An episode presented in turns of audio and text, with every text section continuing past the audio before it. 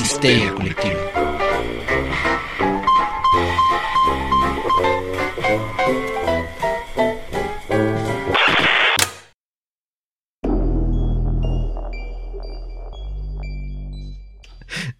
Y con el rechinido de las sillas, esto es Histeria Colectiva, el programa donde Fernando Santamaría y el Dr. Braham se sientan alrededor del círculo de invocación para abrir la caja de Pandora y volarse la tapa de los sesos platicando sobre ficción, magia, ocultismo, casos supernaturales, literatura y todo lo que tenga que ver con la cultura del horror. Buenos días, buenas tardes, buenas noches. Donde sea que se encuentren y a la hora que se encuentren, muchas gracias por sintonizarnos y dejarnos entrar a sus casas a darles todo el terror en sus oídos. Quédense en casa. Si no pueden, eh, cuídense mucho y cuiden a otros. Si son trabajadores esenciales, muchas, muchas, muchas gracias por mantener este mundo caótico y en llamas girando. Y bueno, pues ya saben, pónganse sus cubrebocas, lávense sus manitas. Eh, no es de gente horrorosa, cool, darle la cara a los demás, nunca lo fue, menos ahora. Ya nos saluden de beso, al fin se abolió de una u otra forma ese asunto, sobre todo en Latinoamérica y en países latinos, como en Italia nos dan doble beso, ¿sabía, doctor? Qué asco. Bueno, pues, pues sí, la verdad sí. Eh, pero vaya, entonces esperemos que estén muy bien. Y antes de entrar duro y tupido al tema, eh, doctor, ¿cómo está usted? Me encuentro muy bien, gracias Fer, aquí disfrutando este hermoso día en tu casa, estudio, slash. y pues aquí feliz de estar una vez más con ustedes eh, grabando este programa. Estamos en plena pandemia, estamos tratando de llevar todos los protocolos sanitarios adecuados. Lo bueno de este podcast es que es completamente sanitario. Créanme, las ondas sonoras que entran a sus oídos han sido desinfectadas propiamente. Sí, vibran, vibran alto y vibran bonito, como dirían algunos. Eh, yo soy Fernando Santamaría. Voy a intentar presentarme porque siempre se me olvida presentarme en todos lados. Solo es como, ah, ya dije mi nombre en el intro, debe de ser suficiente. Pero pues nada, me da mucho gusto poder hablarles y hoy, hoy doctor, ¿qué tenemos en la caja de Pandora? En la caja de Pandora, hoy tenemos un tema que hemos querido presentar desde hace ya bastante rato. Sí, ya sé. Siempre lo discutíamos y siempre se quedaba Deberíamos hacer este tema. Y es venenos. Excelente, doctor. Venenos. Doctor, no hay caja de Pandora hoy tampoco. No. ¿Está de vacaciones? Sí. ¿Semana Santa? Sí, me pidió vacaciones. Pero eso ya fue hace un montón, ¿no? Eh, ya ves cómo es esto de que piden este derechos y luego ya no sabes cómo decirles que están abusando. Excelente, doctor. Pues ni paper. Cuando vuelva a la caja de Pandora se los haremos saber. Mientras tanto, eh, pues sí, venenos. Eh, yo creo es bien chistoso. La curiosidad humana nos lleva a explorar terrenos inhóspitos en la psique, en nuestras capacidades de transformación del, perdón, del entorno. Y no sé, es muy chistoso porque dentro de las prácticas que tenemos en general como humanos, mucho lo hemos replicado de los animales. Y parte de nuestra herencia animal sigue allí, o sea, desde el cómo cortejamos hasta cómo tenemos sexo. Y en este caso, cómo nos defendemos de nuestros enemigos, doctor. Porque como diría el doctor Ian Malcolm en la bellísima piel de Jeff Goldblum, eh, la ciencia busca demostrar que puede hacer las cosas en vez de detenerse así debería de hacerlo. Y bueno, entre todas las marihuanadas que hicimos como humanos, pues surgieron los venenos. Bueno, a mí me gustaría irme muy, muy, muy, muy, muy, muy, muy atrás. Vámonos, recio. Pensemos esa época de las cavernas en las que los hombres primitivos trataban de luchar, no contra dinosaurios, sino contra depredadores mamíferos o reptiles. Y digo, todo el mundo le tendría miedo al cocodrilote que te agarraba y te jalaba bajo el agua y te mataba. Pero, pues en sus andanzas descubrieron que hasta el bicho más chiquitito te podía matar. Claro, o sea que justo dentro de esta mecánica de defensa del bicho era como soy chiquito, no tengo garras, no tengo pico, eh, voy a desarrollar veneno. Yo, yo los, los animales que, que, me parecen muy simpáticos por lo peligrosos que pueden llegar a ser son las ranas y los sapos. O sea, los que son venenosos son chiquitos, son brillantes, son hasta bonitos, ¿no? O sea. Sí, sí, tienen sus código de colores que significa no te no me toques, no te acerques. Exacto. O sea, en ese sentido que la naturaleza les diseña estas mecánicas donde resaltan al ojo de otros animales, ¿no? Los depredadores que tienen una vista tan aguda, no sé, un águila. Va a ver al sapo rojo, rojo, rojo, rojo. Y automáticamente su instinto lo va a asociar a algo que tiene que repeler ya sea por venenoso o ya sea porque algo rojo no puede estar sano en la naturaleza, ¿no? Es una herida, es algo infectado, entonces no lo toques. O del mismo modo, plantas. O sea, cuando estaban nuestros antepasados, porque digo, en algún momento alguien se tuvo que animar a comer eso y ver si se podía comer, ¿no? O, o- o un amigo de alguien se lo comió y, ay, mira, ahora No. sí que yo tenía un amigo que se comió eso y se murió. No le fue bien. Y bueno, la ingenuidad humana, que luego descubre que hirviendo de cierta forma eso ya es comestible, ¿no? Pero bueno, el punto está que entre las plantas del mundo vegetal y bueno, hongos en su propio dominio y los animales, a- el hombre descubrió que había sustancias que no debía de entrar en contacto o que no debía ingerir, porque inmediatamente, mala idea, te puedes morir. Si te va bien, nomás te, caíste al piso durante unas horas y estuviste con convulsiones, ¿no? Si te va mal, pues ahí te quedaste. Sí, es correcto. Entonces, eh, ahí puedes quedar, ¿no? Y, y la idea de los venenos ya entonces como una mecánica de defensa se vuelve bastante lógica, pero volvemos al punto. El humano entonces comienza a replicar esa defensa, ¿no? Sí, Porque, sí. a ver, estamos en la misma posición de, de las criaturas vulnerables de las que hablábamos, ¿no? Por un lado tenemos a, los sapos sin todas estas cosas, tenemos otros pequeños animales sin todas estas defensas, y nosotros, voy a citar a la era de hielo, cuando dice, ¿tú qué tienes de peligroso? ¿No? Le dice el mamut al bebé. No tienes colmillos, no tienes garras, tienes pies de piel envueltos en más piel, un mechón de pelo. Entonces sí, justo estamos en esa condición y este y, y creo que buscando eso intentamos replicar esa defensa también como pues un atisbo de guerra química muy primitiva, ¿no? Yo digo, si los sapos lo hacen, yo creo que es válido que lo hagamos nosotros, ¿no? Entonces, Entonces, pues ajá. más de una tribu eh, baña, por ejemplo, las puntas de sus flechas en sustancias que son venenosas.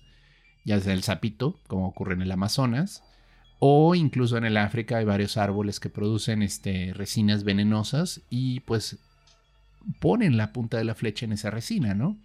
De nuevo, es válido, es ingenio, es resultado, ¿no? Es astucia. Entonces, esta guerra química de la naturaleza, pues nosotros la comenzamos a adaptar y a aplicar en nuestra misma vida, ¿no? Eh, y pues poco a poco se comenzó a generar toda una tecnología alrededor de qué plantas puedes ingerir y qué plantas no debes ingerir. Y pues incluso destilar estas sustancias tóxicas en una manera muy específica para matar a alguien, ¿no? O sea, literalmente yo tengo guardado en mi casa un frasquito que si se lo doy de comer a alguien, bye. Y además dijiste algo importante, destilar, proporciones. O sea, también estamos hablando de los orígenes en gran medida, o más bien de una mirada coqueta entre alquimia, medicina, farmacéutica. Totalmente. Que digo, tradicionalmente los venenos se han pensado para eh, objetivos fatales, ¿no? Asesinatos, eh, suicidios, control de plagas, ejecuciones. Entonces, eh, incluso me parece que los chinos tenían una variación de su pólvora cuando la inventaron, que era una variación tóxica. Entonces, ha- hacían bombas de humo que eran Mm. tóxicas para los soldados este, enemigos, ¿no? Pues si ha salido la pólvora, es bastante tóxica. De por sí, ¿no? Ya por sí sola. Entonces, en- entendamos que los, los venenos en términos químicos muy, muy someros, y si por ahí hay un químico que nos escribe en la caja de comentarios y pueda ahondar en el tema de forma profesional, estaría muy chingón. Pero la variedad de taxones, es decir, la cantidad de variedades existentes de forma semántica, por decirlo de algún modo, es decir, si de origen tenemos un veneno y todas las variaciones que pueda haber de él, eh, son iguales en origen, pero han tenido una evolución convergente. ¿Qué quiere decir esto? Que de acuerdo a justo la evolución que han tenido dependiendo de dónde vengan, pensando en plantas, pensando en animales, sus formas de acción y de distribución, sus mecánicas, pues han variado. O sea, no es lo mismo encontrarte con un mamífero que emite una toxina a, un anfibio como el sapo, a una planta como la- las hiedras venenosas. Y entonces, pues actúan distinto, ¿no? Hay unos que te paralizan, unos que son neurotoxinas, otros que son necrotoxinas, que es distinto, ¿no? Entonces, eh, Pero en general es una toxina. o en sea, general es una toxina, ¿no? Entonces, ¿qué es tóxico? Tóxico significa algo que produce una reacción en el cuerpo. Casi siempre las toxinas lo que te provocan es una reacción de tu mismo sistema inmune en contra de la sustancia. Correcto. Y, y te hace un cortocircuito interno. O sea, que eso es triste porque es un sistema que en teoría es para protegerte. y al final termina actuando en tu contra, ¿no? Eh, quizás la manera más sencilla de entenderlo, eso que acaba de decir el doctor, cuando uno tiene gripa, toda la sintomatología es el cuerpo defendiéndose.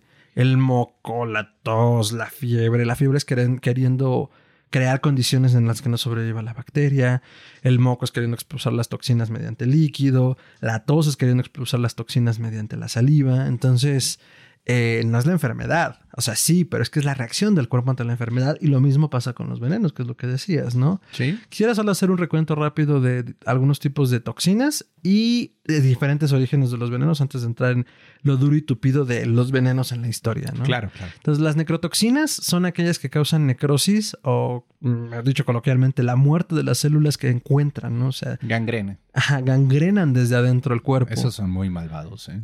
Ese veneno eh, lo tienen la mayoría de las especies de víboras y con- contienen fosfolipasa y serina, proteasas similares a la tripsina. Todo esto son proteínas.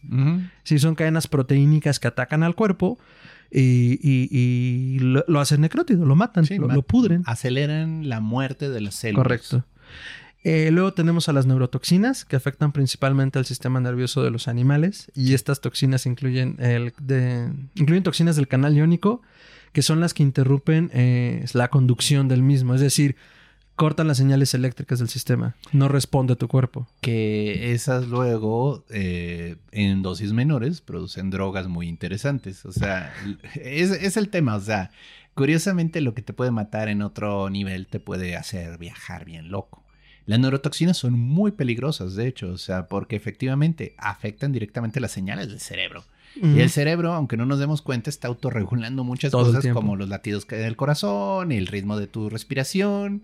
O sea, son cosas muy obvias que pues damos por sentadas, pero una neurotoxina te puede cortar todo eso y bye. Voy a hacer algo muy divertido. En este momento van a hacer conciencia de su respiración y no van a poder dejar de, o seguir respirando sin ser conscientes de ella. De nada. Entonces, bueno, exacto. Todas estas cosas que son normalmente autónomas y que damos por alto están reguladas por el sistema. Entonces, un veneno que lo afecte, pues inmediatamente te vas a sentir que no puedes respirar, que no puedes mover partes del cuerpo, que se te adormecen. Y pues claro que son mortales en algún punto, porque imagínate, dejas de respirar por una neurotoxina y Bye. mm, tienes un minuto antes de tener eh, eh, apo- apoxia Apoxia. y muerte cerebral, ¿no? Entonces, eh, los venenos de la araña viuda negra, la medusa de caja y el pulpo de anillos azules eh, funcionan de esta manera. Digo, son algunos ejemplos. La medusa de caja en especial es muy divertida porque si es la que yo creo, es una de Australia. Esa dicen que solo alcanzas a decir ay antes de caer muerto. No, ¿cómo crees? Para variar, Australia produciendo las sustancias más tóxicas de todo el mundo. Pero pues es que también Australia es así como fuck you para todos. Sí, sobre todo para los australianos. Eh, saludos hasta Australia. eh, y bueno, tenemos también las miotoxinas que dañan los músculos al unirse a un receptor. Y son péptidos pequeños y básicos que se encuentran en el veneno de serpientes como la cascabel y los lagartos. Ahí el tema es que el corazón es un músculo. Entonces, como estas cosas te contraen los músculos y te dejan trabado el músculo, Pues puedes tener un paro cardio respiratorio, ¿no? totalmente cardíaco. Cardíaco. Casi siempre el corazón es el que se detiene. Ok. Sí, entonces, eh, pues bueno, atacan sistemas importantes. Ese es el asunto con la evolución convergente y por eso me interesa explicarlo. Atacan diferentes lugares. No es como, no es como en las pelis que te muerde una serpiente y la forma más eh, sencilla, según los protagonistas, es chuparte la herida, ¿no? Y sacarte el veneno, lo cual no solo no, no creo que funcione en muchas ocasiones, sino que puede ser totalmente contraproducente para quien lo está haciendo, ¿no? De nuevo, es uno de esos tropos comunes de, ok, se tiene ujú, 10 ujú. segundos para morirse, voy a salvarlo, ¿no? Sí, digo, no digo que no funcione, insisto, yo no sé de estas cosas, pero a mí me hace mucho sentido que no en todas las ocasiones debe ser útil y seguro hay que seguir como una serie de instrucciones. Pues como cuando haces reanimación cardiopulmonar, eso es un proceso, ¿no? Entonces no es como, ay, te amarro, te chupo y te salvaste, ¿no? Los chistes Me muy parece. groseros de eso, Fer. Sí, este, por eso dije chupo varias veces a propósito sin hacer alusión a ellos, pero gracias, doctor. Ahora todos están jijijiji. Y finalmente tenemos las citotoxinas que matan individualmente a las células y se encuentran en la pitoxina de las abe- abejas me- melíferas. O sea, básicamente se encuentran en el aguijón y es el veneno que usan las abejas que producen miel. Y también en el veneno de algunas viudas negras. Y bueno, rápidamente los diferentes orígenes de los venenos. Digo, ahorita hablamos de los de origen animal. Eh, Bueno, como ejemplos, pero bueno, pueden ser minerales como el arsénico o el mercurio, vegetales como algunas plantas venenosas eh, y la mayoría de plantas medicinales contienen sustancias tóxicas que son venenos a determinadas concentraciones, lo que decías. Vaya, todo te puede matar en este mundo, o sea, hasta el oxígeno en exceso. Correcto. Digo, al final todo el tiempo, más bien es como el mayor veneno que tenemos y de mayor larga duración. Todo el tiempo nos oxidamos y envejecemos un, copo, un poco a razón del oxígeno hasta que nos hemos oxidado lo suficiente. Nota, sigan respirando. No se puede evitar. no dejen de respirar ahora. Entonces, bueno, un ejemplo de esto es la cicuta, ¿no? Eh, animales, como el veneno, los venenos de los animales de que ya hablamos, y artificiales. Al final, el desarrollo farmacológico y la búsqueda de imitar los efectos vistos en la naturaleza nos han llevado a sintetizar diferentes sustancias de forma industrial, ¿no? Que de nuevo, este, ¿por qué queremos hacer venenos? Bueno, miren, a veces queremos matar plagas, y un veneno es muy práctico para matar cucarachas. Por eso se siguen desarrollando y mejorando estas sustancias. Porque, pues digo, como todos hemos visto en los anuncios, no quieres que la cucaracha se muera inmediatamente. Quieres que la cucaracha vaya a su nido e intoxique a todos sus cucarachitos que están ahí. Mami, mami, mami. Y todos mueran.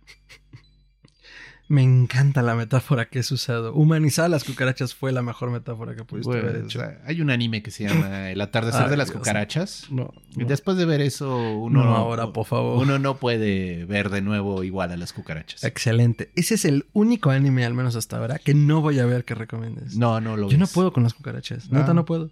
Eh, aquí es a la onda José Miel. Todas las cucarachas tienen carita, ojitos y son simpáticas. Pero, Aún así, pero no puedo guácala, con ellas. Guácala, guácala, Creo que la única, la única cucaracha que me cae bien es una que sale en Bob Esponja comiendo una hamburguesa. Sí. Es la única. Sí, bueno, no entramos en cucarachas, es otro tema de cosas que nos dan asco. Y miedo. Entonces, eh, los venenos, doctor. Bueno, ya que llegamos después de esta breve cápsula cultural de qué es un veneno, ahora entremos en el por qué la gente usa venenos. ¿Y cómo se han usado? Y cómo se han usado. O sea, más que nada la intención de este programa es darle un breve repasito de cómo la gente se escandaliza casi siempre por los venenos. Pero en realidad es una tecnología, llamémoslo así, que se ha usado desde la antigüedad. Eh, así como que revisando, Sócrates es el primer caso que nos viene a la mente. Y estamos revisando ahí antes del programa Fer y yo, así peloteando ideas de quién. Sócrates, filósofo griego, y si quieren creer la historia de él, porque de nuevo, Sócrates es uno de esos personajes envueltos en misterio y leyenda que mm, en teoría existió, pero nadie sabe. Más legendario que nada y una idealización de Platón, ¿no? Exacto, sabemos de Sócrates lo que mm. nos dejó Platón. Entonces, sabemos que existió, pero es raro, o sea, es rara la historia de Sócrates. Bueno, en teoría, pues eh, el gobierno de Atenas se molestó con Sócrates y lo comenzó a acusar de diferentes cargos que no eran del todo reales. Entre ellos decían que hacía que los jóvenes adoraran a dioses extraños, que estaba, por así decirlo, alejando a los jóvenes de la religión oficial. Era, un, era una acusación sin sentido, únicamente era para acusarlo de algo, ¿no? Era el pretexto. Entonces este, le dieron a Sócrates una de dos opciones. La primera era el exilio, irse fuera de Atenas, irse fuera de la ciudad-estado, lo cual pues es una deshonrosa opción, pero conservaba la vida, ¿no? Y la opción B es, pues ni modo, suicidio. Te damos una poción a base de una planta que se llama la cicuta, que es de la familia del datura. Datura es una planta que, bueno, mata, pero también se usa mucho para alucinar. De nuevo, todo esto está muy ligado, es interesante. eh, Claro, en concentraciones leves eh, para alucinar, ¿eh? No lo intenten en casa de niños, de veras, el datura mata gente. Histeria colectiva no promueve el uso de eh, estupefacientes de ningún tipo, gracias. Sí, es peligroso, ¿eh? En serio, yo sí he sabido gente que se ha ido al hospital por andar jugando con el datura, que curiosamente es muy común en la naturaleza. Las variantes de esas plantas son comunes en muchos climas. Y pues no falta el emprendedor que se quiere hacer un tecito de una de ellas y así le va. Bueno. Cultura emprendedora. Sí, Sócrates entonces este, prefirió la cicuta, ¿no? Una manera honrosa de decir, eh, yo no reniego de lo que creo y creo que mis ideas son lo bastante valiosas para morir por ellas. O sea, fue el equivalente al Le Pur si muove de Galileo, pero llevado a un nivel hardcore. Ajá, ajá. O sea, recordamos Galileo Galilei cuando le dicen retráctate de tus teorías heliocéntricas, eh, lo hace por salvar la vida, justo como vive hoy, lucha mañana, pero en sus clases siempre repetía, o sea, como... Y sin embargo se mueve, ¿no? Como en codificación de yo sigo promoviendo esto de forma secreta. Anciano le grita al cielo. Ándale, y entiendan que... Entiendan que tuve que salvar la vida, ¿no? Eh, Sócrates habría dicho... Mm, Exacto, Sócrates es como mm, esa generación de cristal que ya no aguanta un juicio público y ser quemado en la hoguera. en este caso envenenado por su aguanta. Pero bueno, él prefirió el suicidio, el suicidio asistido, ¿no? Y murió y se volvió una leyenda. Vamos a dejarlo así, ¿no? Porque de nuevo, Sócrates es un personaje complejo. ¿Cuál sería el siguiente de la lista, Fer? Perdón, ¿Es tu el gran siguiente, La neta sí, porque ahora ya le llevo mucho de, ventaja, pero antes era como a mi edad había conquistado el mundo conocido. Estamos hablando ni más ni menos que de Alejandro el Grande. Qué triste caso, ¿eh? O sea, uno, uno, trata de compararse con él en logros y dices... Mm". No, o sea, no, es que está imposible. O sea, si el otro día no me acuerdo en dónde utilizaba el ejemplo de eh, o sea, uno tiene que aspirar a lo que puede lograr, no por mediocridad, sino porque hay condiciones que no se te dan. O sea, si hoy yo digo quiero ser Elon Musk, híjole. Híjole, Elon Musk, este sí te sabes eh, que no nació pobre, no, ¿verdad? No, no, exacto. Ese, es, exactamente mi punto. O sea, empezamos por ahí. No nació pobre. Ok, le quieres entrar, éntrale. pero no va, no va a funcionar, te vas a frustrar. Entonces no se comparen con Alejandro Magno. Porque a los 19 años ya había conquistado el mundo conocido, ¿no? Ya había conquistado todo lo que se conocía en ese momento y era un gran líder. es el prototipo de líder, o sea. Eh, sin embargo, a pesar de todo, eh, tuvo un final bastante trágico, derivado del uso de un tipo de veneno. Entonces, bueno, después de ser el hegemón de Grecia, me parece que estaba en una campaña en Asia Menor, no me citen, no estoy muy seguro, y en el campo de batalla muere su amante. Recordemos que durante esa época era bastante común, más de lo que nos quieren hacer creer, eh, que eh, existieran... Eh, la, homosexualidad estaba bastante difundida en el mundo antiguo. ¿Qué, doctor? no, es que me da risa porque vamos a hablar luego de los venenos como el vicio de los italianos. Pero es divertido porque en esta misma cultura que le gusta generalizar a la gente, el vicio de los griegos era la homosexualidad según el criterio cultural europeo de... Ah, entonces era el vicio de los griegos. Ah, pues sí, te estoy hablando de europeos en 1600 juzgando a los griegos sin entender el concepto de amor entre hombres o amor entre mujeres. O sea, de nuevo, culturalmente la homosexualidad entre los griegos es un temota porque estamos hablando de otra sociedad, estamos hablando de otras reglas y no es lo mismo que se podía haber interpretado en la Edad Media con ese criterio cristiano de eso es este, una ofensa contra Dios. O hoy en día con la revolución sexual que ha habido, ¿no? Que de nuevo, vale, el punto es, y esto es lo importante de la historia, estaba en una campaña Alejandro Magno y su amante muere. Y Alejandro comienza a languidecer de amor. Correcto. Y un tratamiento, se supone para la época, era el uso de pequeñas dosis del beleño blanco. ¿Qué es el beleño blanco, doctor? Es una hierba altamente tóxica, conocida aquí en México como hierba loca. ¿En serio? Llevo años contando Se, se llama hierba loca, se llama adormidera. Y también se le llama mataburros. ¿Mm? Mm. Porque los burros tienen la mala costumbre de comer. Pobrecitos. Entonces, bueno, se le dan pequeñas dosis de beleño blanco, que era el tratamiento en esa época para la depresión. Melancolía. Melancolía. Era lo que le ah, estaban claro, claro, tienes correcto. Tienes que la melancolía es un concepto antiguo para hablar de la depresión de hoy, pero bueno, melancolía tiene también sus humores. Entonces, bueno, Alejandro Magno, el gran conquistador del mundo conocido, muere a los 33 años, la edad de Jesús. Y bueno, esa es una teoría de su muerte en realidad. O sea, esto lo estamos contando como una, un anecdotario de varias que hay, aunque parece ser que el consenso es que fue de hecho envenenamiento por parte de los hijos de Antípatro. Eh, y la enfermedad se sugiere también que pudo ser la fiebre del Nilo, que era lo que comentábamos fuera del aire. ¿En qué consistía la fiebre del Nilo, doctor? Bueno, todo esto viene de una anécdota de que Alejandro estaba precisamente cazando a la margen del río Éufrates y vio un augurio que se le hizo muy sospechoso, que era una bandada de aves que de repente cayó muerta en el aire. Y eso es un síntoma de la fiebre del Nilo, ah, que también afecta a las aves. Y a los caballos, creo. Sí, entonces dicen que probablemente para Alejandro se hizo un augurio muy terrible, porque digo, no se mueren los aves en vuelo. Y dicen, bueno, si vio eso, quizás había fiebre del Nilo en ese en la zona, en la zona. Sí, eh, es, un es un tipo de encefalitis la fiebre del Nilo, justamente, que encefalitis es la inflamación del cerebro, lo cual, eh, obviamente, pues es mortal, ¿no? La otra que también proponen es que fue una recaída de la malaria que contrajo unos años antes. Cuando invadió la India, ¿no? Ajá, en el 366 antes de Cristo, si no me equivoco.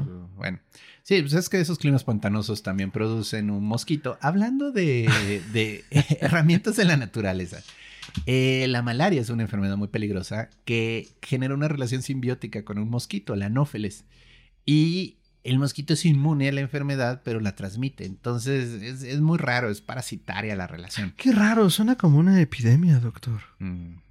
Suena como que tuvimos epidemia de malaria en algún punto, ¿verdad? Y lo feo de la malaria es Erradicarla que fue, es duro. no se quita. No. O sea, te da malaria, sobrevives la malaria, pero puedes tener ataques de malaria de nuevo 10, 15 años después. Queda latente, es un poco también como la tifo. la fiebre tifoidea, si han sufrido de ella, no es que me haya pasado, es algo que queda latente. Y, y sobre todo, por ejemplo, con la fiebre tifoidea, si vuelves como a tener un, una, una, tifo activa, te reactiva la... O sea, queda latente y te reactiva el, la sintomatología, ¿no? Bueno, en resumen, podríamos decir que el pobre de Alejandro murió a causa de malos médicos.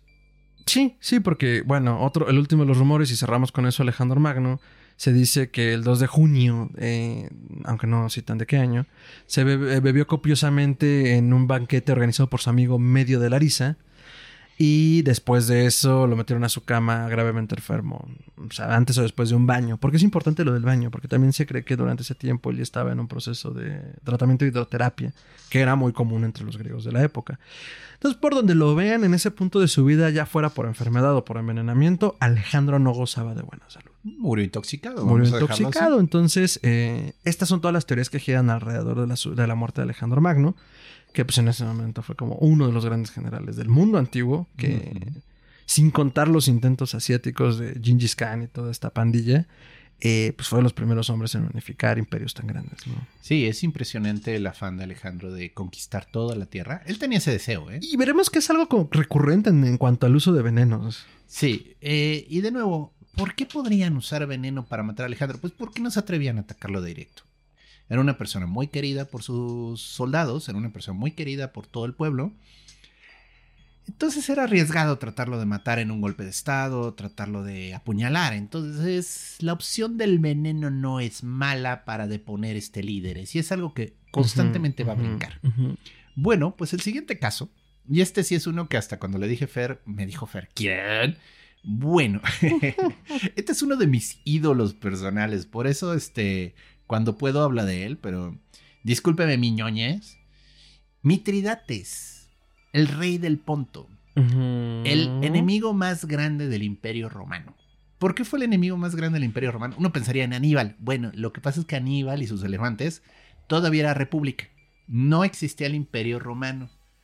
Eh, pero este, el punto es que esto ya estaba establecido el imperio y este rey de la región del Mar Negro se autonombró Mitridates el Grande y gobernó toda esa región con un puño de hierro hasta que llegaban los romanos queriéndolo castigar y entonces él se escapaba a las montañas. Es simpaticísima su historia porque el mayor mérito que se le puede dar a Mitridates como líder y como general es que murió viejo.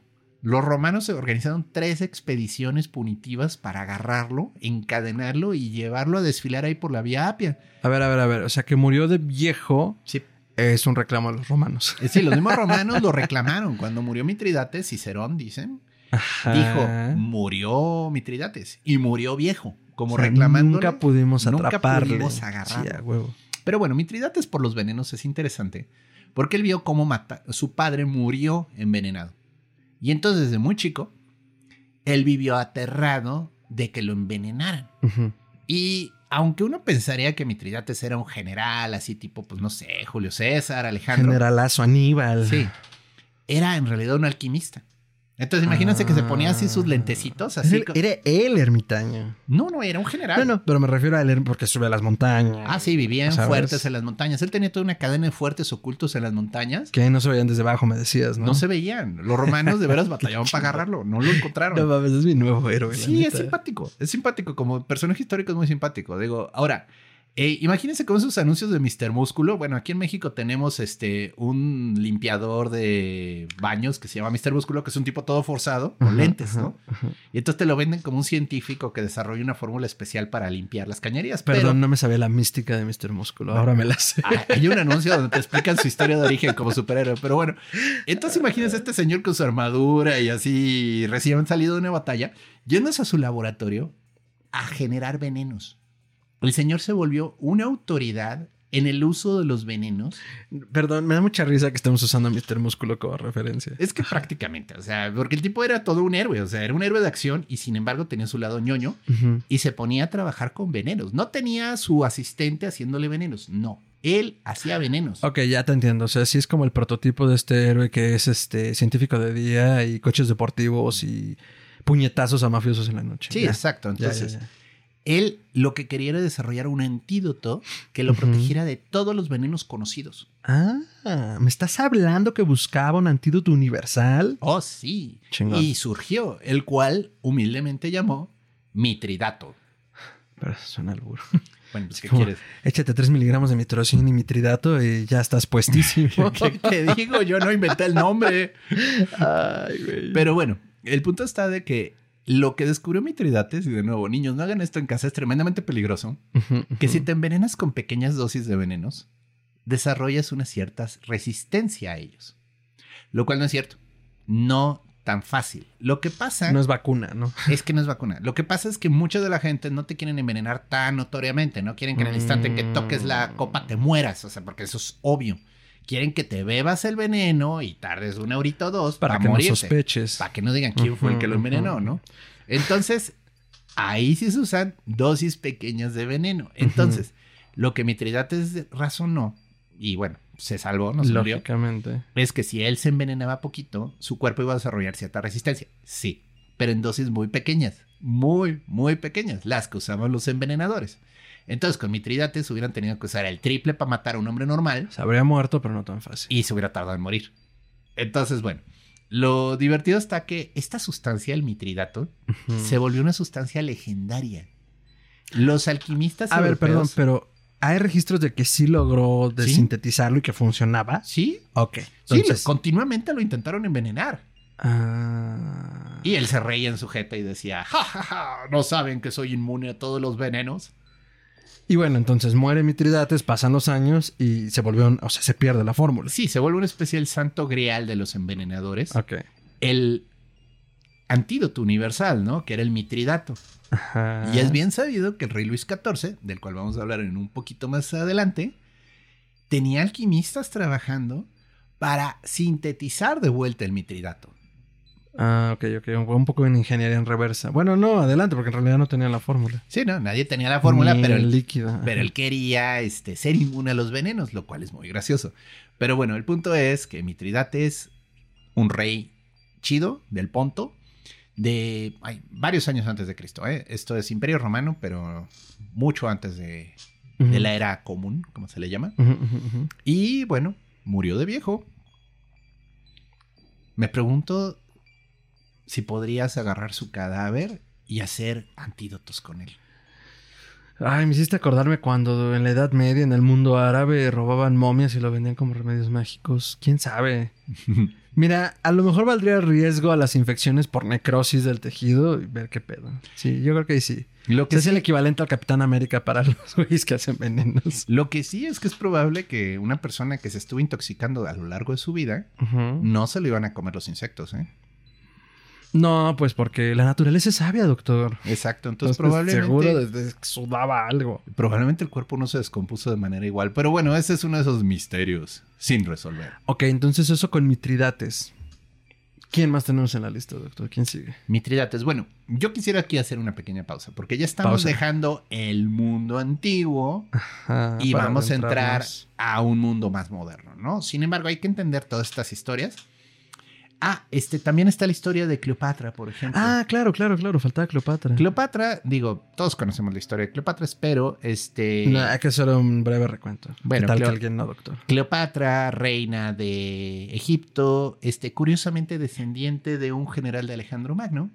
Y entendamos que era un Egipto tolemaico, o sea, un. Egipto helenizado donde ya está, estas viejas dinastías faraónicas que son con las que normalmente lo asociamos habían desaparecido. Sí, ya. Y ya era una herencia mixta, ya era una Sí. herencia griega y egipcia. y bueno, sí, se consideraban herederos de ambos porque- culturas, o sea... La, la dominación helénica, que no son precisamente griegos, eh, ya había permeado todo el Mediterráneo, ¿no? Sí, sí, y Ptolomeo, un gran, gran general, amigo de toda la vida, partner, casi hermano de Alejandro. Cuando Alejandro conquista Egipto, lo deja a cargo porque le dice, dude, tengo que continuar conquistando porque todo el mundo me espera. Y cuando ya muere Alejandro, eh, los generales que se habían quedado de cargo de diferentes zonas se repartieron, por así decirlo, lo que quedó del imperio de Alejandro, ¿no? Eh, lo que pasa con los imperios, se fragmentan Sí. y luego surgen caciques. Bueno, entonces, Cleopatra era la re- reina de Egipto. Y bueno, durante la época de Julio César, este, todo el episodio de César en las campañas allá, este, pero al final, este, Cleopatra se volvió famosa por su seducción, ¿no? Porque podía seducir a los hombres, o al menos de nuevo, esto puede ser muy mala publicidad por parte de los detractores de Cleopatra, que querían explicar cómo es que lograba convencer a los generales romanos, ¿no? Entonces, hubo un general de nombre Marco Antonio, también muy cercano de Julio César, que traiciona incluso al, al gobierno romano, al imperio, y pues se pone del lado de Egipto, ¿no? Obviamente Roma no iba a permitir que esto ocurriera y pues manda una campaña militar, Marco Antonio no logra detenerlos y pues ya ante la vista de que iban a morir, porque obviamente lo que quería el ejército romano era agarrar a Marco Antonio, agarrar a Cleopatra y exhibirlos en cadenas en un gran desfile ahí en la Vía Apia, porque así era como Roma se jugaba, ¿no? Sí, porque era, no me puedes hacer esto porque si me haces esto te voy a matar. Y también ahí hay como toda una historia entre ficción y realidad donde se supone que Cleopatra tuvo un hijo de César, que se llamó Cesarión, pero también el hijo putativo de César fue el que dirigió la campaña contra Egipto, este Augusto Octavio, entonces les gana la bacteria de Actio. Entonces, bueno, como verán, era todo un tema para el Imperio Romano y era un tema a nivel personal para Julio César. Entonces, bueno, Bueno, César ya había muerto, pero ¿Ah, sí? sí, el perdón, entonces el- tengo mal mis fechas. Sí, es el, el César en curso. o sea. Ah, el César en cuestión, pero yo lo asociaba mucho a Julio. Pero César. bueno, sí, sí. Pero el punto es, y aquí es lo que ocurre, eh, Marco Antonio se suicidia, si recuerdo bien, él mismo con su espada se deja caer sobre ella, y Cleopatra elige una vía más elegante, entonces pues Egipto, muy egipcia. Egipto, tierra de serpientes venenosas, eh, libera una áspid y dice la leyenda que le mordió en el pecho. Hay miles de cuadros muy eróticos y sepsis. Deberíamos de agregar uno a las notas, sí. Mm, sí, siempre y cuando no nos lo edite fuera Facebook. O sea, bueno, erótico, no sé, siglo XVIII. No, no, digo, seno descubierto, serpiente colgada de él. o sea, Esperemos que no. vaya, Pero si podemos, ahí estará colgado. Vaya, de lo posible. Entonces, este, y así murió. Entonces fue un suicidio. Ella eligió una serpiente como el arma con la que se iba a morir.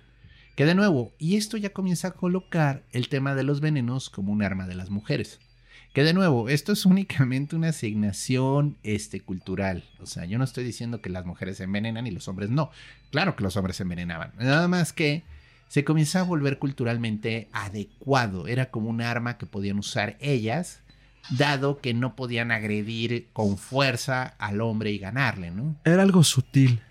Ajá. Era algo Ah, sutil, era algo que no implicaba un enfrentamiento cuerpo a cuerpo, como dice el doctor. Entonces, bueno, pues se asoció más. Y lo veremos eh, más adelante con un par de figuras. Bueno, pero el punto es, entonces, eh, ya eh, haciendo esta pausa, termina, por así decirlo, el mundo antiguo. Y pues entramos en esta edad de Edad Media y le- lo que surge después del Renacimiento, el siglo de las luces, todo eso. Eh, pero me gustaría hacer una pequeña pausa con este increíble libro. Se llama El Picatrix o La Meta del Sabio. Este es un libro de magia en general, eh, que incluye, bueno, pues todo tipo de recetas y todo tipo de fórmulas para invocar a los planetas y hacer con ellos, este, magia. Magia. Pero bueno, el Picatrix, como buen libro de la época, también incluía numerosas recetas para hacer venenos. Lo cual es divertido porque la mayoría de las recetas se envolvían y ponle mucho mercurio y se va a morir. Y sí, efectivamente, el mercurio es altamente tóxico. Entra a tu cuerpo, normalmente nunca lo liberas y sí te envenena. Pues por Falla la absorción, ¿no? Sí. Se queda en tu torrente sanguíneo. Falla renal, falla en el hígado. Pero bueno, nada más quisiera leerles una recetita, porque es increíble todo lo que hay aquí. Para que nos demos una idea, un veneno mortal. Toma partes iguales de escorpiones secos. ¿Qué? Escorpiones. Sí, sí, pero ¿qué? Escorpiones secos. O sea, aún así que... Sí. Nueces. Ah, el poppy es la amapola. Amapola negra. Y colocinto. Yo tuve que buscar el colocinto porque no sabía qué era. ¿Y Es- qué es, doctor? Es una planta, es una planta purgativa, de hecho. Eh, produce una fuerte reacción. Es Coloncito. Es al colon, efectivamente. Ah, miren, yo estaba Es- mamando. No, no, no, no. Alejandro Magno, Ajá, entre todas las cosas que hizo, que es de las cosas que se le reconocen, a donde llegaba, culturizaba la zona. Pero también ordenaba que se plantaran hierbas medicinales importantes de la tradición griega para que los médicos helenísticos pudieran usarlas. Ah, qué chingón. Sí. Mira, te conquisto, mato a tus hombres, pero mira, aquí hay medicina. Ajá. Y, de, y de nuevo, el colocinto es una de estas plantas que vienen desde la tradición helénica y es una planta que se usa para purgas. Entonces, bueno, estamos viendo que te están haciendo tragar escorpiones vivos, escorpiones secos, nueces, eh, la amapola negra, que bueno, la amapola en general es una sustancia que la droga que se produce es el opio, pero obviamente ahí estamos hablando de una eh, sintetización de la resina, ¿no? Que, Ujú. bueno, la goma más bien. Y el colocinto. Mézclalos, pulverízalos y que se putrifiquen. Ten cuidado con esto porque media onza matará a un hombre. Ay, güey, media onza estamos hablando como de 300, gramos. 300 gramos. Ujú. Luego, para lo mismo. O sea, de, de nuevo, Y sí, o sea, es una pequeña dosis y se Sí, mata, ¿no? todo tiene así toda una serie de, de recetas. Para lo mismo. Toma tantas ranas como puedas. Y eh, eh, eh, colócalos en una cañería, tantas como puedan entrar. Este, tienes que atravesarlas comenzando por el ano y terminando en la boca. Mm, mm, mm. Ajá. Y dentro de la cañería. que Acaba se- de decir, ah, no, doctor. Sí. Ok. que se echen a perder y colócalos en un recipiente de plomo en la cual colect- recolectes el aceite que salga de sus bocas mientras se putrifican. Y obviamente esto es un veneno mortal. No, ¿tú crees? No parece. Y bueno, esto es el tipo de recetas que podías encontrar en los libros antiguos de magia y de tradición. O sea, obviamente el Ujú. Picatrix también tiene recetas para teñir telas de colores. ¿Por qué? ¿Por qué no? Y también para recetas para dormir bien y cosas así. O O sea, sea, sería el libro de cabecera de la tía de la época. Así de, ¿qué necesitas, mijo? ¿Coser? ¿Teñir? ¿Matar a alguien? Sí, prácticamente. O sea, y de nuevo, yo lo quiero eh, recalcar. Porque los farmacéuticos estaban ligados a ambos oficios. O sea, era muy fácil para una persona que te vendía medicinas venderte un veneno. Porque ellos saben Correcto, que te correcto. ¿no? Y casi siempre usaban las mismas sustancias que te podían usar para un remedio, como ocurrió con Alejandro Magno, ¿no?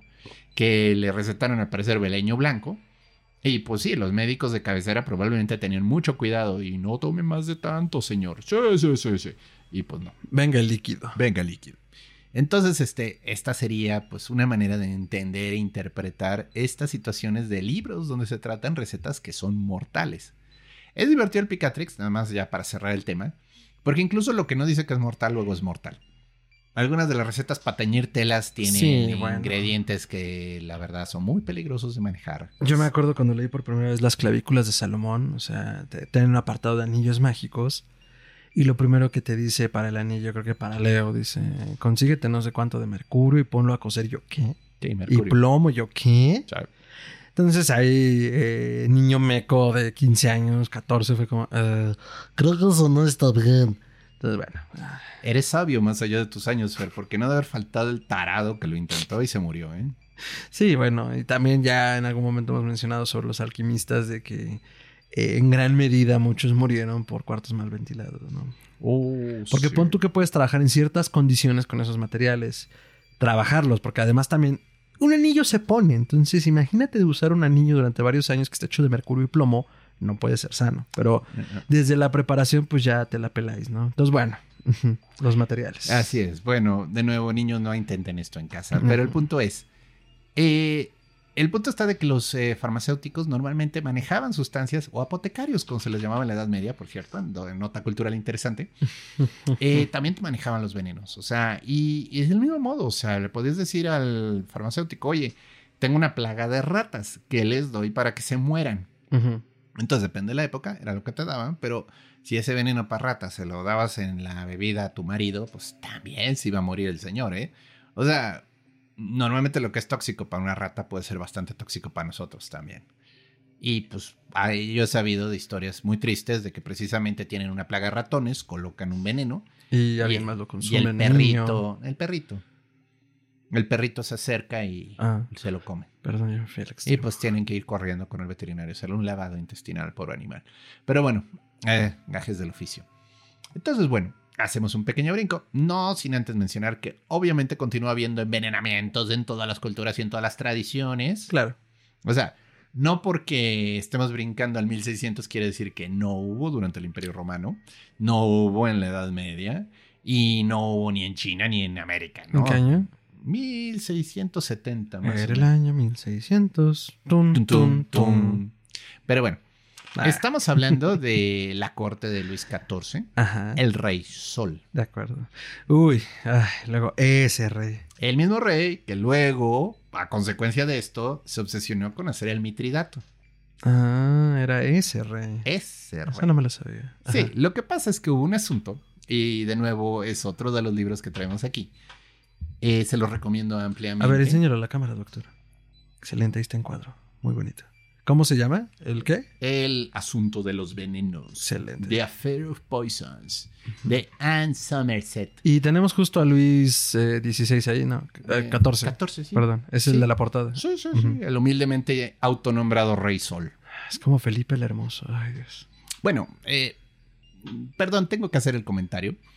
El señor se identificaba con el sol a tal nivel que todo el Palacio de Versalles está construido para captar la luz del sol a diferentes momentos. Ah, Por eso los espejos. Oh, sí. Yo la verdad no sabía, digo, eh, yo no soy un historiador del arte de la gran ciudad, pero eh, conozco como datos básicos de lugares importantes, pero la neta nunca me había puesto a pensar por qué tantos espejos en Versalles. por la luz del sol. Y la Mm. corte se desplazaba de cuarto a cuarto para agarrar la luz del sol dentro. Híjole, Sí. son como gatos. Oh, ándale, ándale, ándale. Una corte de gatos.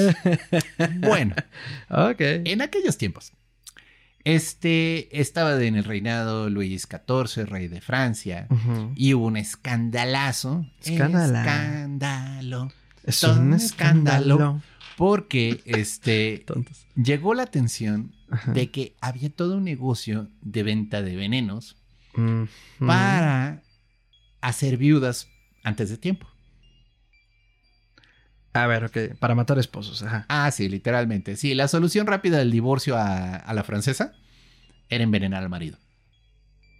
Porque pues no te podías divorciar. O sea, en aquel tiempo es el marido y es la vida y es el tiempo que Dios le dio de vida. Y lo siento, mijita, te tienes que aguantar, aunque tu marido sea un borracho, aunque tu marido sea un golpeador. Ok, ya veo por dónde va esto. Ajá. Y bueno, el punto está que este llegó a los oídos del rey. ¿Y cómo puede ser posible esto? que uno de sus ayudantes así más cercanos de la corte había muerto envenenado y se preocupó mucho porque dijo, espérenme, espérenme, espérenme. Esto no está chido porque digo, pues los aldeanos pueden hacer lo que quieran entre ellos, pero, Pero, pues, ya pero- mataron noble. Pero ya ¿eh? llegamos, ni era noble, era Bueno, así de la ajá, corte, de pero bajo. noble bajo, ¿no? Pero entonces formó una comisión especial de enjuiciamiento que se llamó la Cámara Ardiente, me encanta el nombre, porque además en francés suena bien chido. Ajá, ajá. Entonces, este, que era una compuesta de nobles que estaban investigando precisamente este tema y tenían autoridad plena del rey de ir a arrestar gente y torturarla para que les soltara la sopa, De ¿no? acuerdo. Causó un poco de molestia en la Cámara porque pues, se, te- se suponía que el Parlamento también manejaba ese tipo de asuntos de, de envenenamientos y demás. De Pero acuerdo. El rey hacía lo que quería. El rey Sol efectivamente tenía autoridad total en Francia, era un déspota. Entonces, este, nadie le pudo decir que no. Y pues llega uno de los protagonistas de esta historia, que era Madame Le Voisin. Madame Le Voisin es todo un caso divertido porque, de nuevo, esto fue un poco como las persecuciones de brujas. O sea, aga- agarraron a una mujer que leía la mano, te leía la suerte, y pues ya cuando la mujer lloraba amargamente, porque es que mi marido no se muere, pues, debajo del mostrador le pasaba una sustancia con la cual se podía morir el marido y todo el mundo feliz, ¿no? Entonces, así comenzó el problema, porque entonces arrestaron a una de ellas y esta comenzó a denunciar a otras personas que hacían las mismas prácticas, ¿por qué? ¿Por qué no, no? Al final de cuentas estamos hablando de que pues si me voy a salvar de que me maten, voy a decir más gente, ¿no? Y entonces, pues así llegamos a Lacherón, que era, eh, lo estoy pronunciando mal, no es, eh, no es muy bueno mi francés, igual es Laquerón, pero esta señora, este, y lo anoté en el libro porque está especialmente divertido el cómo, cómo pensaba generar el veneno, ¿no? Ujú. Eh, consistía en conseguir un zapote, obviamente, tremendo sapo, Sapo, sapo grande. Ajá. sapo grande, feo, verrugoso, y tenían que darle arsénico a fuerzas en la boca, ¿no? El arsénico era un veneno que se podía comprar en farmacias, o sea, vaya, era algo que se usaba para matar ratas. Y obviamente la gente sabía que te podían matar con arsénico, entonces, este, pues sí había cierto cuidado con el olor a almendras, ¿no? Entonces le, daba- le daban al sapo el arsénico y la idea está que lo tenían que torturar. Y en el momento en el que el sapo orinara, esa orina era el veneno mortal. Ay, güey. Sí, no, no, barroco hasta la pared de enfrente. Ay, no. Es como el café que comen monos, cagan. Sí, sí, sí, sí.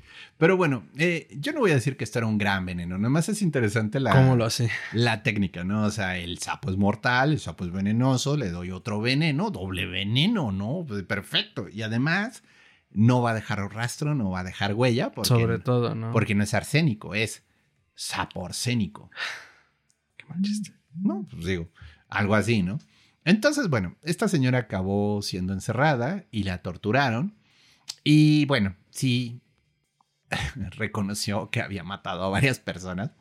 Que de nuevo, nadie de la corte había sido banqueros, algún soldado, ge- gente de pues, clase media, clase media alta, que podían heredar algo importante la, la esposa al morir, ¿no? Porque, Ah, ok, ok, ok. Sí, ya, había- ya. Es que yo lo pensé, perdón, desde hace rato como, o sea, claro, me responde a violencia doméstica, sí. Sí. Pero bueno, también claro que podía prestarse a un, oye, este, como que ya me urge ese terrenito, hermano. Ándale, entonces... sí, claro. ella ayudaba a que las señoras heredaran más rápido, ¿no?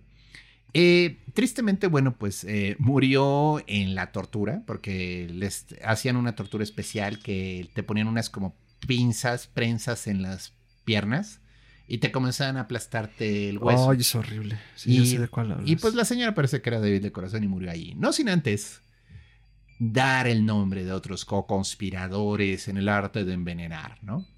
Y entonces, bueno, Sí, porque no nos íbamos a ir limpios. no, entonces, bueno, esto se comienza a convertir en un escándalazo porque si pues, caigo, caerán conmigo. todos comienzan a señalarse. O sea, literalmente fue así, entre ellos mismos se comenzaron a tirar basura para salvar el pellejo, porque pues ya se ve que estos señores sí te torturaban medio feo. Y entonces llegamos a Madame Levoisin. Madame Levoisin sí envenenaba gente. O sea, de nuevo, yo no voy a decir que estaba bien o estaba mal. Pero el punto es que sí había un negocio bastante redituable de envenenamientos en este lugar. Entonces, esta señora eh, hacía de lectora de suertes, ganaba bastante dinero en eso, y pues debajo del mostrador manejaba todo un negocio de envenenamiento de maridos eh, latosos, ¿no? Hasta ahí, bueno, la situación habría sido tranquila, o sea, bueno, si otra señora que se dedica a envenenar gente, no hay problema. El problema fue cuando la San, así nomás de me cae gordo, este, de, comenzó a hablar en contra de otro señor que su nombre artístico era Le Sage. Un sage es un sabio, entonces el señor se decía el sabio, era su apellido, que no era su apellido. Puta, qué humilde. güey. No, sí, qué humildísimo. oferta. Qué ofertón. Este señor era muy divertido porque él mataba gente con magia. Sí, convencía a la gente de que podía matarlos y no iba a dejar huellas. Porque es magia. Magia. Cuando en realidad los estaba envenenando. No, no, no. Ah, no. no. Ah, ah. De hecho, él en su, en su discurso de apelación es, sí, yo sé que era un fraude, yo no, yo no hacía magia, Pero Pero- evitaba que la gente muriera envenenada. Consideren que estaba haciendo una obra noble. Sí, es fraudulenta, pero yo no maté a nadie. Pues, claro. ¿Qué decía? No, pues hacía uca, uca, uca, uca. Ah, se murió. Se va a morir. Pronto. Un día de estos. Un día de estos. Ay, güey. Y eso tranquilizaba a la gente y se iban muy contentos, ¿no? Pero bueno, el punto No mames, ¿cómo no se me ocurrió antes? No, no, no, no. Va a morir de viejo un día. Sí, exacto. Y ya, to- 500 pesos. Bueno, pero pues él y Madame Levoisin tenían una competencia bastante fuerte, digamos, a un nivel profesional. Se dice que eran amantes, pero luego se pelearon. Y entonces, este, Wassan lo señaló a él. Él entonces comenzó a soltar la sopa para condenar más a Leguazán. Fue una muy mala maniobra de la Madame Leguazán, porque dentro de todo, digo, sí, probablemente iba a morir, pero se armó un escandalazo.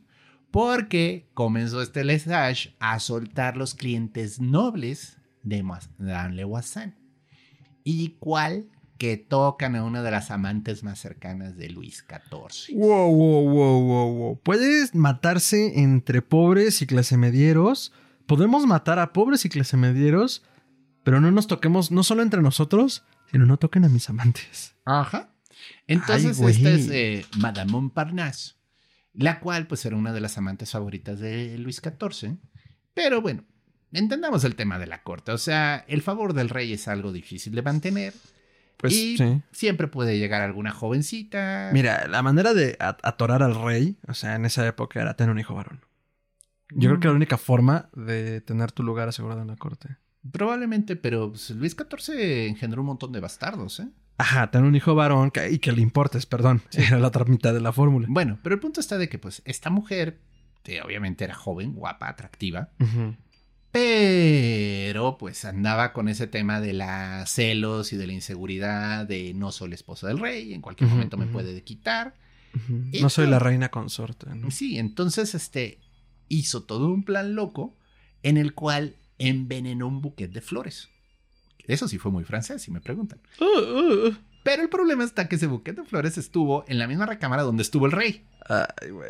Sí, ese fue el problema. O sea, mm, Ahora sí que hay veneno en las cortinas, en las flores y en la cama. No te acuestes. exacto. eh, Su intención Ajá. era matar a una de las amantes del rey en de ese acuerdo, momento. De acuerdo. pero pues lo midió mal y no pensó que el rey iba a llegar a visitarla en ese momento. De acuerdo. Entonces esto se comenzó a descontrolar porque efectivamente el rey ya se sintió afectado. O sea, ya una cosa es que se están matando allá afuera.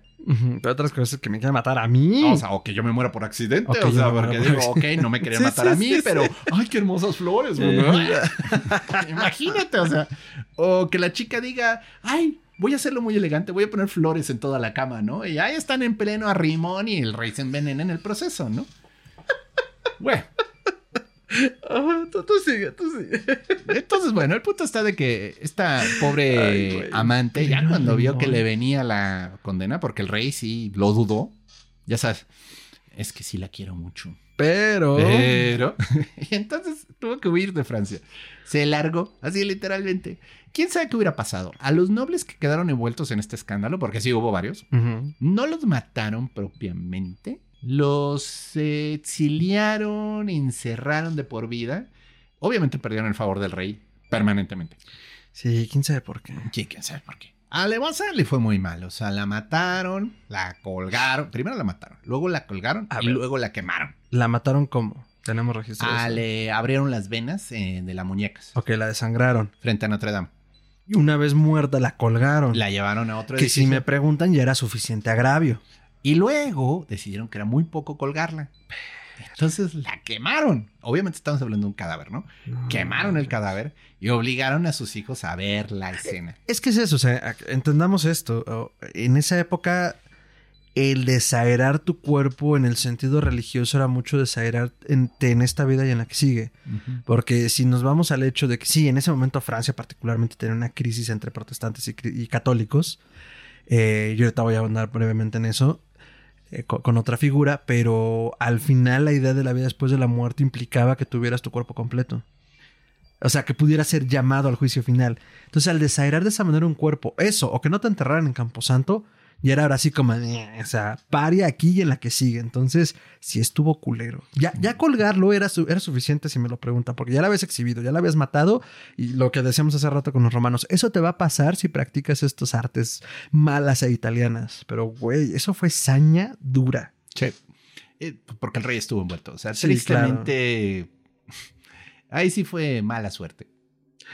Ahora, ¿esto en qué año pasó, doctor? Mm, 1670, 1680. Ok, yo me voy a ir un poquitito atrás, más o menos unos 100 años, porque justo en Francia, al- y por eso a mí me parece muy cínico a los franceses decir el arte de los italianos, el envenenamiento, cuando siento, siento sin, sin tener el dato seguro, pero siento que los franceses eran todavía más cabrones usando los venenos.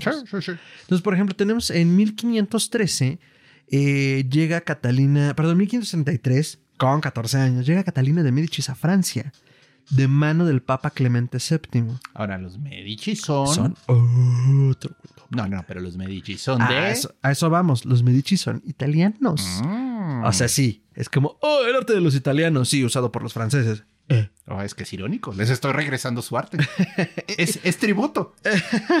Entonces, en ese sentido, sí, justo la idea del rey Francisco, eh, eh, que en ese momento gobernaba Francia, Ah, el rey Francisco, sí. ajá, decía, güey, son, matamos dos pájaros de un tiro. Primero, nos aliamos con los italianos que son refinados y de alta clase. Él quería tener algo de la cultura italiana en, en la corte francesa. Amaba la cultura italiana. Sí. Él, él fue el último mecenas de Leonardo da Vinci, si recuerdo bien. Ah, claro, cuando muere en, en, en, en Nantes, creo. Sí. Muere en Francia. O Sí. sea, ya cuando Leonardo estaba grande, digo, No, no muere en Nantes, pero. Ajá, muere en Francia, no me acuerdo. acaba en una corte de Italia porque el rey Francisco De Francia. eh, de Francia admiraba el renacimiento italiano, pero así con un jardón que nomás veía así una escultura italiana y se tenía que ir a golpear una pared, o sea, porque Le daba el síndrome de Stendhal. sí, sí, sí, o sea, entonces Leonardo, que bueno, es todo, de veras Leonardo sería un buen tema. Muere en Amboise, Francia. Leonardo sería un buen tema, ¿eh? Porque es uno de esos titanes que no sabes cómo lo logró. Sí. Eh, su último mecenas importante fue el rey Francisco I, que idolatraba todo lo italiano. Sí, entonces. eh, Traía a Catalina. dos, dos cosas. Bueno, una cosa. El síndrome de Stendhal es aquel efecto que surge en las personas cuando ven algo tan hermoso en términos artísticos que entras en shock. Puedes llorar, puedes este, ponerte triste, puedes desmayarte, puedes ir a golpear paredes. O sea, es tanto lo que te produce que tiene que salir de alguna forma. Entonces, no, el FIFAs que golpea paredes cuando se enoja, eso no es síndrome de Stendhal, eso solo es sorpendejo. Pero cuando es provocado por una apreciación artística tan fuerte, eh, pues es el nombre con el que se le denomina. Entonces, bueno, llega Catalina a la corte, da este toque italiano. eh, también es un matrimonio político en el sentido de que es una alianza con Roma, por lo cual, pues eso ya te da mucho peso en ese momento. Y Clemente VII fue el segundo de los dos papas medicis que hubo, y bueno, corría varo por las venas de esos hombres. Entonces, bueno, el, el asunto es primero que lo casa con su hijo, con su segundo hijo, que es Enrique de Orleans. Entonces, no, no, no, no es, no se casa con, con el, con el delfín, El que era como se le denominaba en Francia. Cuando le dicen delfín, primogénito. yo solo pienso. Debemos bueno. hacer un meme de eso. Y o háganlo ustedes, hagan, hagan memes del programa. Y eh, bueno, para realidad a la vista de los italianos, ella era fea. Chispa. Perdón, de los franceses, ella era fea. Qué mamones. Sí, digo, o sea, entendamos, así como O que sea, feos, feos, eh. pues, desgraciados no eran los reyes, Bueno, digo. fueran ellos así como que el epítome de la belleza. No, y cientos de años de endogamia, o sea, pinches reyes paliduchos, Sí. débiles y con sangre literalmente azul. Y por eso era el delfín, ¿no? Porque tenía los ojos a los lados y una aleta dorsal. Pero en gran parte era eso, y además de que los Medicis no eran una casa antiquísima principesca. Era Porque, a ver, envidia. Recordemos esto, y, y- y cita a un autor. Los Medicis, por cierto, no tenían la antigüedad de las fami- familias principescas. Apenas habían transcurrido, apenas había transcurrido un siglo desde la ascensión de Cosme el Viejo al poder en 1414. Uy, y por Cosme. ascensión al poder entendamos que eran los ciudadanos más ricos de Florencia. O sea, Pero no hay- era precisamente de facto un líder. Pero hay toda, Perdón, una era de facto un líder, pero no tenía un puesto político. hay toda una leyenda de Cosme cómo consiguió su poder. Que envuelve ¿De Cosme? Sí, envuelve brujería. A ver... No, es día. es día. Los, eh, spoiler. los Medici sí son una familia que vale la pena estudiar, ¿eh? Sí, totalmente de acuerdo. Yo me sé la parte político-social, la, la parte místico-esotérica no la conozco tanto, pero sé que hay. Toda esa zona Mm. de las montañas tiene mucha tradición de brujería. Sí, porque además ellos bajaban las montañas. Lo Exacto. tocaremos, sí. Sí, eso sí lo sé. Ok, entonces, eh, los Medicis eran burgueses, de eso no cabe duda. Burgueses y banqueros, dice Jean-François Solnin en su libro Catalina de Medicis. Entonces, eso también ya los- lo tenían como muy vetada a ella. Entonces, bueno, entre que el marido no soportaba la presencia porque era fea, que estaba embrujado por el enamoramiento, según la época, de Diana de, Poitiers, de Poitiers, que era una mujer muchísimo mayor que él. ¿Dónde se ha visto eso antes? Me pregunto. Me pregunto si Carlos de Inglaterra sabrá dónde se ha visto esto antes. No. Entonces, bueno. O sea, le gustaban maduras a este pobre príncipe y le dieron no- una no mujer de su edad. No solo le gustaban maduras, le gustaba esa mujer madura. Pero bueno, Ajá, pero le- pero, le, ajá, le gustaban maduras y le dieron una jovencita. O sea, le dieron Es a alguien de su edad. Entonces, Lo cual bueno. era correcto. O sea, si me preguntas era, queremos que tengas hijos. Entonces, bueno, Catalina se crea básicamente solo en Francia, porque aunque está bajo el abrigo de Francisco, pues está repudiada por su marido, el tío está en, en- en Italia, y pues también ella fue huérfana ya que en 1519 por una extraña enfermedad, pues sus padres fallecieron poco después de que ella naciera. Entonces, eh, sí vivió una vida bastante dura en ese sentido, en medio de palacios y mucho dinero, pero dura en términos emocionales. Y entonces la pobrecita murió sola y triste. Fin de la historia. Fin no, de la historia. obviamente, No, estamos hablando de venenos. no. De venenos y de la Catalina. Porque además, o sea, la tenemos como Catalina Reina de Francia, La grande. pero Catalina de Medicis. No, Catalina la Grande no era Ah, la, la rusa, la Ay, zarina. mis cebolas, disculpe. Eh, pero Catalina de Medicis es todavía más interesante, si me lo preguntan.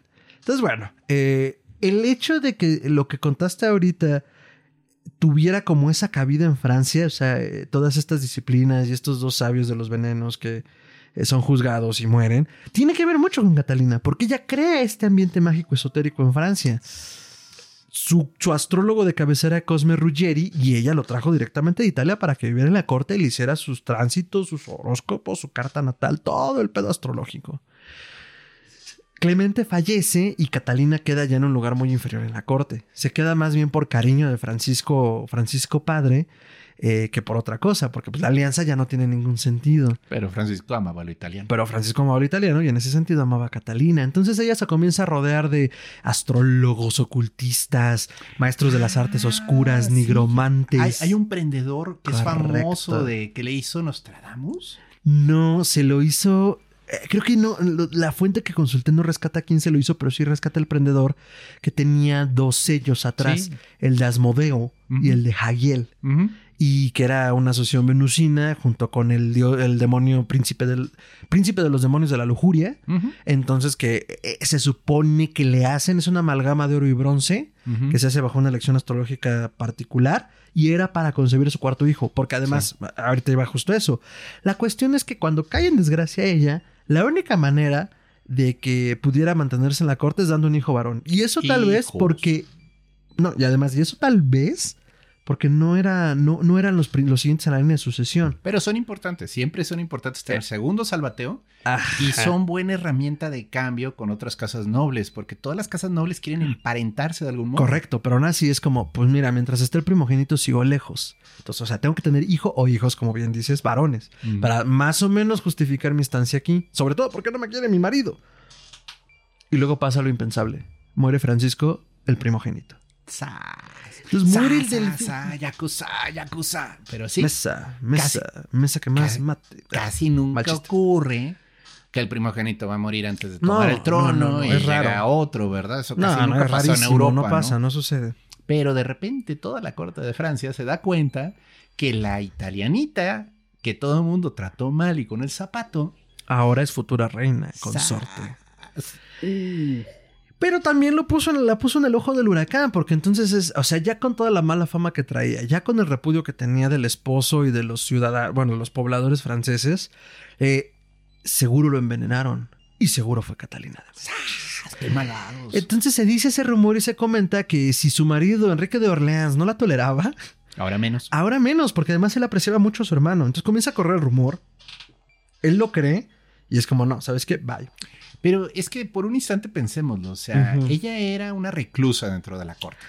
La chance que el delfín la fuera a visitar o que ella estuviera en la misma mesa, si quiere en la misma mesa, porque todos estos protocolos de corte Sí, de te sientan de acuerdo a tu De importancia. acuerdo a tu rango. Entonces, pon tú que estuvo en un banquete con él.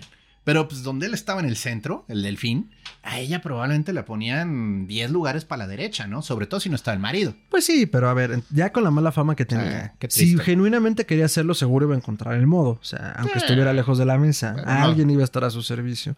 Pero mira, el punto es ese. Se le acusó de ello y de hecho se le acusó que había, usado un método que después se le conoció el siglo siguiente como aquatofana, que al Ah, la tofa. la famosísima tofana. ¿Qué, qué era esto? Era en realidad una combinación de agua natural con eh, mercurio en principio y tenía variantes, ¿no? Digo, ya, ya, ya, o sea, no tenías que moverle más. Esa combinación ya te da veneno. Sí, pero normalmente no te mata. O sea, para Correcto. darte un mercurio para matarte, te tienen que literalmente dar medio galón de mercurio. Y lo que se dice es eso, ya practicó con unas variantes porque además se rumoraba que la producción de venenos y los probaba en los indigentes, en los mendigos y en los parias. O sea, pero nota, eso lo hacían para que el pueblo se indignara. O ¡Correcto! sea, respeta tan poco a la población que los usa de conejillos de indias. O sea, y lo platicábamos fuera del aire, o sea, y, y lo platicó en algún momento Leyendas Legendarias. Le mandamos un saludo a Testa Juárez.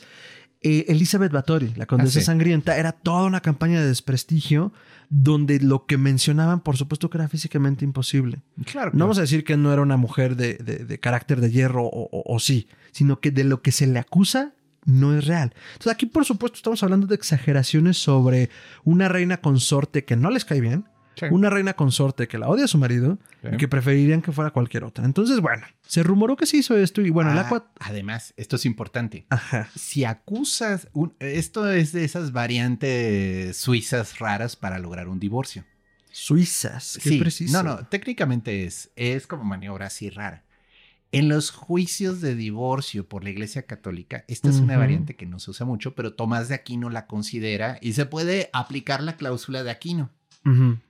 Si tu esposa es bruja, puedes pedir un divorcio al Papa, Mm. porque no es de Dios. ¿Qué hace falta para acusar la brujería? Decir que es bruja. Bueno, en realidad... O bueno, este, me imagino que el Vaticano sí pedirá alguna prueba. eh, sí, que el marido no tenga erecciones. Mm. Porque le hizo brujería. Ah, No, pues así como lo pones, seguro nada más basta decir que es bruja. No, no, en realidad, este, eh, de nuevo, esto es tremendamente misógino, Sí, pero claro. Técnicamente si el marido no logra engendrar un hijo con ella en dos años, puede acusarla de brujería porque me embrujó para no tener hijos. Claro, porque el problema es de la mujer. Sí, sí, claro, ella es la responsable, ¿no? Tú no puedes tener un problema de fertilidad. Yo soy hombre, yo no debería Eh, pero tener problemas. Pero sí existe la versión de Aquina, de Aquinos. Entonces, es una manera sutil de que si comienzas a desprestigiar a alguien acusándolo de brujería, acusándolo de venenos, sí puede llegar el escándalo a tal nivel que el rey o bueno, el príncipe le pida al papa la anulación del matrimonio. O sea, no era tan tonto el proceso, o sea, iban en la dirección correcta. Sí, o sea, tenían como que hacerlo el tiempo suficiente para justificarlo. Entonces, pues, se le acusa de usar agua, aquatofana, que eh, el nombre se le atribuye después a Giulia Tofana, que era una mujer italiana nacida en Sicilia, en Palermo, y que justamente, como mencionabas, em, eh, igual que la, la no, sí, la, La sí. eh, eh, su giro era más bien eh, darle veneno a las mujeres para asesinar a sus esposos. Y que yo insisto que lo más probable era por un nivel de violencia intrafamiliar durísimo, donde, oye, ya me quiero deshacer de este güey, no me puedo divorciar, no me van a dejar divorciarme. Sí, me quejo Y que con también el cura fue- y, y me dice, tienes que aguantar, hija. Y que también fue capturada, torturada y muerta debido a que una cliente hizo mal uso del veneno y la descubrieron y bueno, de eso llevó a la tofana. Entonces, bueno, ella hizo una variación de lo que usaba Catalina y así se le conoció después. Y pues, eh, nada. Su esposo se alejó más porque quería más al hermano. Ella se acercó con Diana de Poitiers para pedirle consejo de cómo No. acostarse con su marido. Sí, y de hecho la autora es un buen libro porque está muy bien documentado. Más tarde les digo bien cuál es. Se llama Mujeres Perversas en la Historia. Pues siento que es muy amarillista, siento que es muy misógino, aunque está muy bien documentado y pues, la autora es una autora este, colombiana. Entonces eh, siento que fue como por un onda de vender el libro. Pero entonces aquí dice eh, que, que Catalina este, iba a llegar al extremo que fuera, incluso a hablar con su amante con tal de engendrar un hijo de su esposo. Y pues ya Ana ni tarda ni perezosa, claro, incluso empujó a Enrique a decir, güey, pues acuéstate con ella, o sea, cumple tu deber como rey, ¿no? O sea, ¿Qué era un puede- juego bastante... ¿Qué puede salir mal? Claro que puede malir sal en este juego bastante perverso, ¿no? En este periodo de tiempo, Catalina introduce, por supuesto, cosas italianas a la cocina francesa, las espinacas, la cebolla, los macarones, los postres estos que son el macaron. Eh, introdujo el tenedor, el helado, todo de origen italiano, ¿no? El tenedor. ¿El tenedor? ¿Qué usaban antes? Las manos, seguramente. de los franceses no lo dudo. Y en general de la Edad Media no lo dudo. Entonces, bueno, eh, ella tenía el palacio ya lleno de espejos venecianos cuando fue reina consorte, pero que también se le atribuían propiedades mágicas. Mm. Eh, eh, y que los espejos venecianos ya era un gusto que tenía el suegro, pero que ella propició aún más y bueno, decía, ah, muy a lo John Dee, ¿no? Tu espejo mágico, ¿no? Que John Dee hemos mencionado que tenía un espejo de obsidiana. Hay que entender que la técnica para hacer buenos espejos tardó en perfeccionarse. ¿eh? Hoy en día ya vemos los espejos y consideramos que es un artículo común de baño, pero tener un espejo que realmente reflejara bien la luz era una tecnología difícil. En Venecia se hizo toda una tecnología de vidrio y de desarrollo de productos de vidrio que era la envidia de toda Europa. Entonces, este, bueno, qué chido, tenía espejos caros, vamos a dejarlo así. Sí, tenía espejos caros y bien hechos, ese es el punto. Y busquen cómo hacer un espejo, cómo lo hacen ahorita, es todo un arte de metal y de cristal.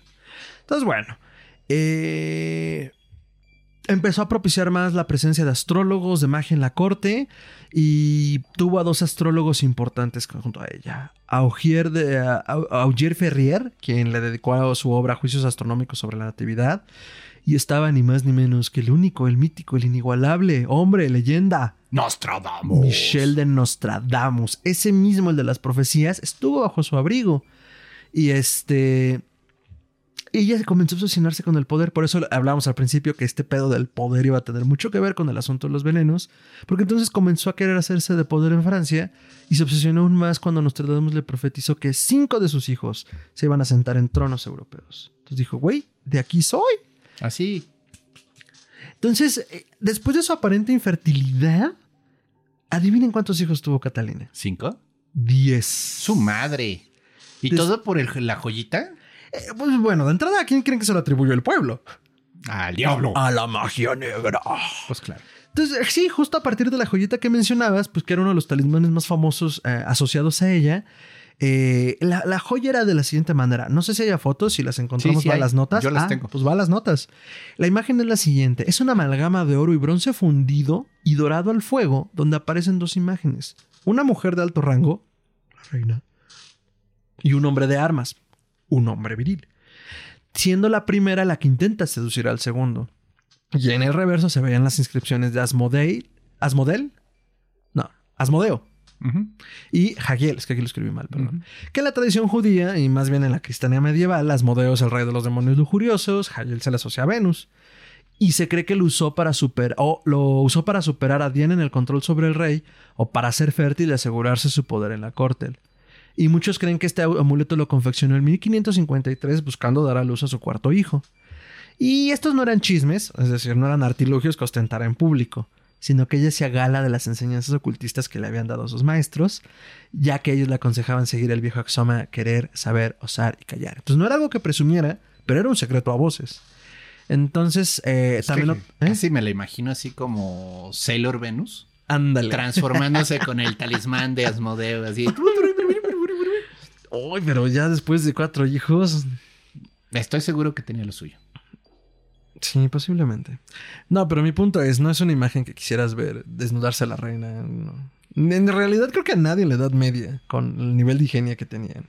Bueno, era un talismán mágico. Ok, de acuerdo. Otro talismán eh, que se hizo famoso en esa época y se rumoró que llevaba era un pergamino con inscripciones mágicas hechas con sangre humana y de macho cabrío.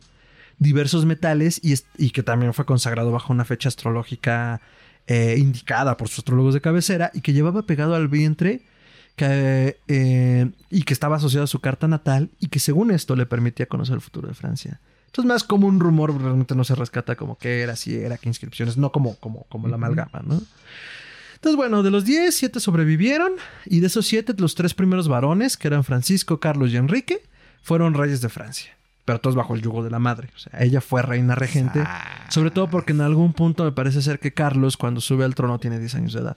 Entonces es Aya Aya del rey, ¿no? Reina regente. La reina regente. Bien Game of Thrones. Sí, entonces, bueno, ella vistió de negro cuando falleció su esposo, que de hecho es la famosa profecía de Nostradamus de que este... mm, mm, mm, denme un segundo. Ay, ¿por aquí la tenía? Creo que la perdí. Pero bueno, eh, eh, Michel de Nostradamus es quien da la famosa profecía de que el rey va a morir en una justa, que justo fue el proceso cuando, eh, perdón, ¿cómo se dice? Ah, cuando estaban en las celebraciones de la boda de su hija Isabel con Felipe II de España. Mm. Entonces él muere a manos de otro contendiente y le clava, le clava la, La lanza ¿cómo se llama? La lanza, gracias, en, en el ojo. Sí, fue horrible. Entonces, bueno, todo esto le dio una fama de la Madame Serpiente a, a Catalina de Medicis. Y pues toda su vida estuvo permeada por el uso de los venenos, ¿no? O sea, se dicen que de esa manera se hizo del poder. Y pues nada, o sea, creo que es una de las figuras más famosas en términos de, de- del tema que, que tenemos hoy. Y también porque ella lideró una persecución muy fuerte contra los protestantes que se le conoció en ese momento como los hugonotes. Ah, la matanza de los hugonotes. la matanza de la noche de San Bartolomé Sí, es horrible. es una matanza espantosa, ¿no? Entonces, eh, pues es una de las figuras, de, es uno de los pesos pesados en términos históricos, eh, bueno, no medievales, sino de la, de la Francia eh, previa a la época moderna y que pues a mí me parece más interesante explorarla desde ese lado. Porque en realidad yo siento que, al menos en los libros que había leído antes, era como, sí, Catalina Medici, sí, era bien cabrona, sí, Diana de Poitiers, el chisme, el escándalo. Pero esta parte místico-esotérica, mágico-musical era poco explorada y parece ser que, o sea, sí, a pesar de la exageración, pues era una práctica que ella tenía muy fuerte, ¿no? Interesante. Y también podría considerarse de que era una especie de, digamos, envidia del- de los que estaban alrededor de ella en la corte. Y Por ella usó los medios que pudo para, para salir adelante. Ahora, Para salir adelante y ser relevante. esto también, la verdad es muy injusto como le pueden dar una reputación oscura a alguien nada más para ganar fines políticos. Un poco como estábamos comentando de Elizabeth Bathory, ¿no? O sea, no podía haber una mujer fuerte, empoderada, gobernando porque entonces era bruja. Correcto, correcto. Entonces tenían que acusarla de algo en ese sentido. Eh, justo ya rescaté ahorita la centuria, sí la tengo aquí. Eh, la muerte del rey la anunció Michel de Nostradamus en su Centuria 1, cuarteto 35, y decía así: El león joven superará al viejo, en campo bélico por singular duelo. En jaula de oro le reventará los ojos, dos combates uno, luego morir de muerte cruel. Y pues fue cuando ascendió el hijo eh, de Catalina al trono. Y pues adivinen qué fue lo primero que hizo. Mm, Mandó a Diana de Poitiers lejos de la corte. No, no lo culpo, o sea, digo, no era ni su pariente, era la amante de su papá. No, no, pero no fue él, fue ella. Ah, güey. Sí, obviamente lo primero que hizo fue mandar lejos a la rival. ¿no? Y mucha gente más, te aseguro que tenía una larga lista esa señora de gente que le había tratado feo y se encargó de mandarlos a recoger champiñones a los calabozos. Sí, entonces, bueno, eh, después de esto la, la imagen de Catalina no mejora. Y este. Y pues esa es como la breve historia de Catalina de Medicis en ese sentido. Que de nuevo, nunca se probó nada. No, no en realidad. O sea, bueno, dentro de la parte política y la matanza de los ojonotes. o sea, sí. Pero de brujería. De brujería es más una venenos. investigación antropológica, Sí. de chismes, de confirmar rumores, de darle sentido a, pues sí, la parte legendaria de Catalina de Medicis. Claro, bueno, y sí se rodeó de gente que sabía algo, eso es obvio, pero que realmente fuera esa bruja legendaria que la hacía- hacían ver, pues no. No era Morgana Le Fay, vaya. No, entonces, este, a mí me gustaría a lo mejor dedicarle un programa completo a Catalina Estaría interesante, o sea, es todo un personaje. Bueno, ok, pues ya de una manera más breve, porque realmente también nos estamos eh, lanzando a ir demasiado adelante. eh, para que veamos que esto ocurre en todos lados, ¿no? Este, en 1615, el rey de Inglaterra era precisamente el rey, ay, Jacobo. 1615. Es el. Era el tío o sobrino de la reina Elizabeth, que Isabel, que nunca tuvo hijos. Este James. Es James primero, pero se me va el nombre. Creo que le pusieron Jacobo. Sí, porque es el periodo jacobino. Entonces, en esa época estaba el rey Jacobo a cargo. El rey Jacobo tenía eh, una característica muy interesante. Era homosexual. Sí, Jacobo Carlos Estuardo. Sí. James eh, VI. era homosexual. Y el señor lo que hacía es que favorecía a sus amantes, varones, con este cargos y títulos nobiliarios. O sea, realmente la corte del rey Jacobo fue, fue interesante en muchos sentidos. eh, pero en esa época hubo una investigación por asesinato con veneno. ¿Qué pasó? Bueno, fue más que nada un chisme de amantes despechados. La persona que murió fue Sir Thomas Overbury, que también amante del rey. Y estaba en la Torre de Londres porque pues tuvieron sus diferencias él y Jacobo. Y pues Jacobo lo mandó a tomar un break a la torre, ¿no? Descansa tantito, papito. Sí, y, eh, y bueno, eh, los acusados fueron el Earl y la condesa de Somerset. Que de nuevo, Jacobo favorecía que sus amantes homosexuales se casaran con mujeres de la corte. Bueno, pues para mantener las apariencias. O sea, no es que, vaya, te le gustaba mantener ahí el decoro, pero era muy sabido que el señor, bueno, pues ahí andaba con diferentes amantes. Entonces, aquí hubo un pleito entre dos amantes y realmente acaban matando a este pobre señor de Overbury. Con- un enema. El señor estaba prisionero.